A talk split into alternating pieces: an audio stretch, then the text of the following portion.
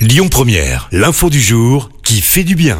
Et on prend ce matin la direction du département de l'Oise. Là-bas, un agriculteur a distribué gratuitement 40 tonnes de poireaux bio qu'il n'avait pas réussi à vendre. Objectif, lutter contre le gaspillage alimentaire et donner un coup de pouce aux consommateurs en cette période d'inflation.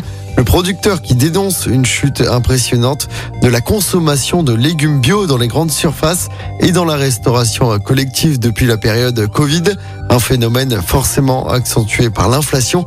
Pour éviter ce gaspillage alimentaire, Stéphane, le producteur, a donc décidé de donner 40 tonnes de légumes. Cette opération qui s'est déroulée il y a quelques jours a connu un immense succès. La totalité des légumes du producteur a été récoltée en l'espace de seulement trois jours par des consommateurs venus des quatre coins du département.